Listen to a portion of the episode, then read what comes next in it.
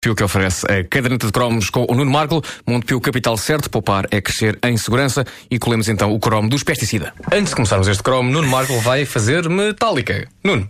Eu estou a tentar perceber qual é que é a música dos Metallica que, que eh, prossegue de uma forma mais ou menos normal até certo ponto e depois acaba em loucura, tipo. Mete o genérico, é melhor. Ok.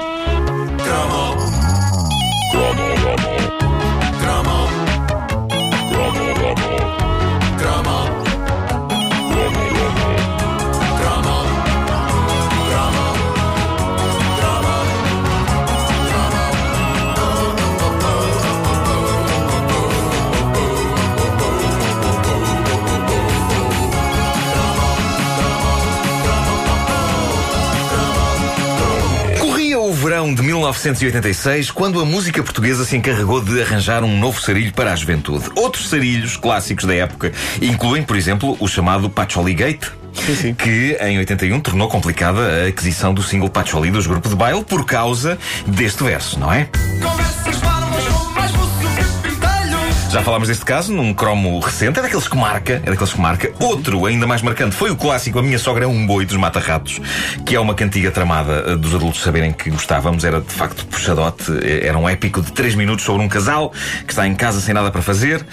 E acho que podemos mostrar às pessoas do que estamos a falar, mas com o cuidado de substituir a linguagem potencialmente ofensiva por maneiras mais doces de dizer as coisas. Acho- eu- Vamos transformar a minha sogra é um boi dos mata-ratos numa balada. É qualquer coisa como Estávamos em casa sem nada para fazer, fomos para a cama e começámos a ter relações.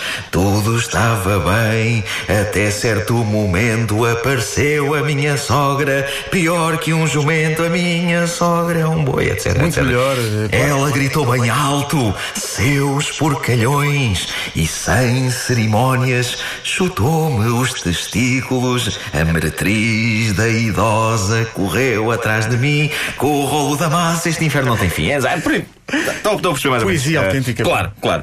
Em 86, o problema não estava propriamente com palavreado indecente em canções. O problema é que era tramado um jovem dizer aos pais que estava fã de uma banda, e todos estávamos fãs desta banda, fãs de uma banda chamada Peste e Sida.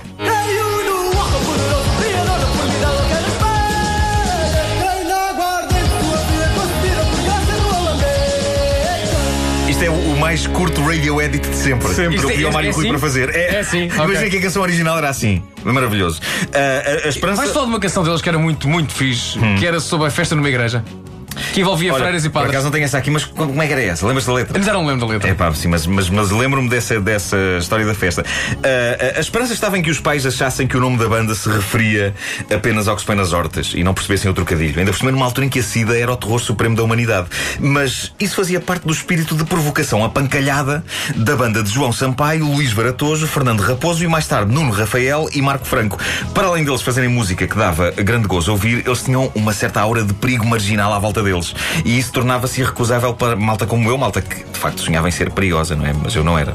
Eu, eu andava era com o vinil do Portem-se Bem, que era aquele que, que tinha as É, freiras pá, na o capa. Portem-se Bem. Ah, e de pensar, é pá, que punk que eu sou, hein? que punk que eu sou. E de facto era o que eu era mais, com as minhas calças de bombazina. Punk. O Portem-se Bem continha alguns dos mais marcantes êxitos da banda. Estava lá o Sol da Caparica, essa bonita homenagem aos Ramones, que acabou por se tornar para sempre num dos hinos de verão preferidos de Portugal.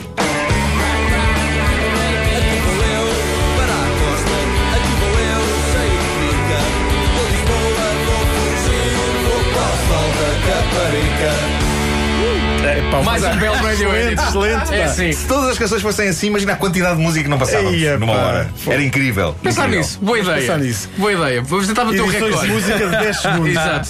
Este disco, Portem-se Bem. Pensa nisso. Uma manhã inteira. Hoje vamos conseguir passar 350 músicas. Era lindo, era lindo. Ah, no Portem-se Bem estava também este outro grande clássico. Ora, põe aí.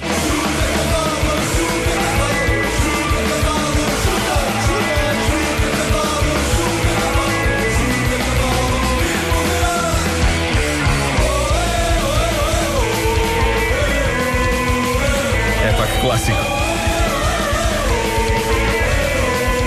Esta edição ao lado dos outros é um maxi 5. É, isto é um 12 polegadas. Isto é uma canção sobre Mr. Ed a jogar na bola. Tu sabes que eu agora vou revelar um momento embaraçoso da minha adolescência. Eu era um puto tão inocente, tão nhonhinhas, que durante o resto deste bam, durante um tempo eu julgava que Chuta Cavalo era de facto uma canção sobre o Velho Oeste. E eu também não ajudava o facto de eles terem o Bonanza Claro, no fim. claro. Eu julgava que o refrão era como se fosse cantado por um cowboy a ameaçar outro que ia dar um pontapé no cavalo dele. Chuta cavalo e morrerás. Uma coisa do género. Tu atreve-te, atreve-te a dar um pontapé no meu cavalo que eu dou cabo de ti. Só depois percebi que é uma canção que se refere a droga. Então, Aliás- um cavalo à baliza. Chuta, cavalo! Chuta cavalo! Não podia ser o nome de um jogador. Podia se chamar Cavalo, havia um chamado Cavalo. Um jogador chamado Cavalo. Quem não viu esse filme? Bom, só depois percebi que a canção se referia à droga. Aliás, esta canção era ótima para convencer os pais de que gostar de pesticida era bom, porque esta era uma canção dramática sobre os malefícios da droga e incluía versos inesquecíveis, sobretudo para uma pessoa que morava onde eu morava, nos anos 80. Versos como: eh, Esta é uma história do bairro onde vivo, há, há não sei quantos anos era divertido, agora partiram cada um para seu lado, foram à procura daquele pó danado, uns foram na famela às partes para a Ostica, roubaram duas velhas lá para as portas de Benfica. Oh, cá está, epá. cá está. Poesia. Eu morava pertíssimo das portas de Só Benfica. faltava os pesticidas porem lá que era junto à farmácia Rebocho. Eu levava estas coisas a peito, era quase como sentir que eles me estavam a acusar a mim próprio de roubar por esticão duas velhas. Lá está, há bocadinho Mas- sentias punk, agora sentias-te humilhante. É verdade, é verdade. Mas também havia amor na obra dos pesticida.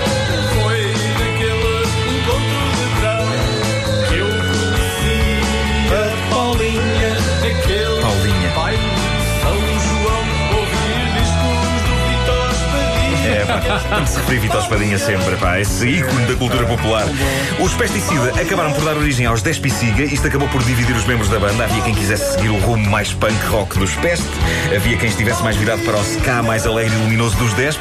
Os Despiciga tinham canções originais, mas não perdiam a oportunidade de fazer versões de clássicos devidamente aportuguesados até à medula. Eles pegaram no Baggy Trousers dos Madness e fizeram dele o Bué da Baldas. É uma pesada, a escola está fechada. Hoje há manifestação. Aulas não! Aulas não! Isto era no tempo, isto, isto era do pai das PGAs. Era, era, era. Clássico. É que não! Pesticida ou Despiciga era uma das bandas mais castiças da era croma. Era assim sim.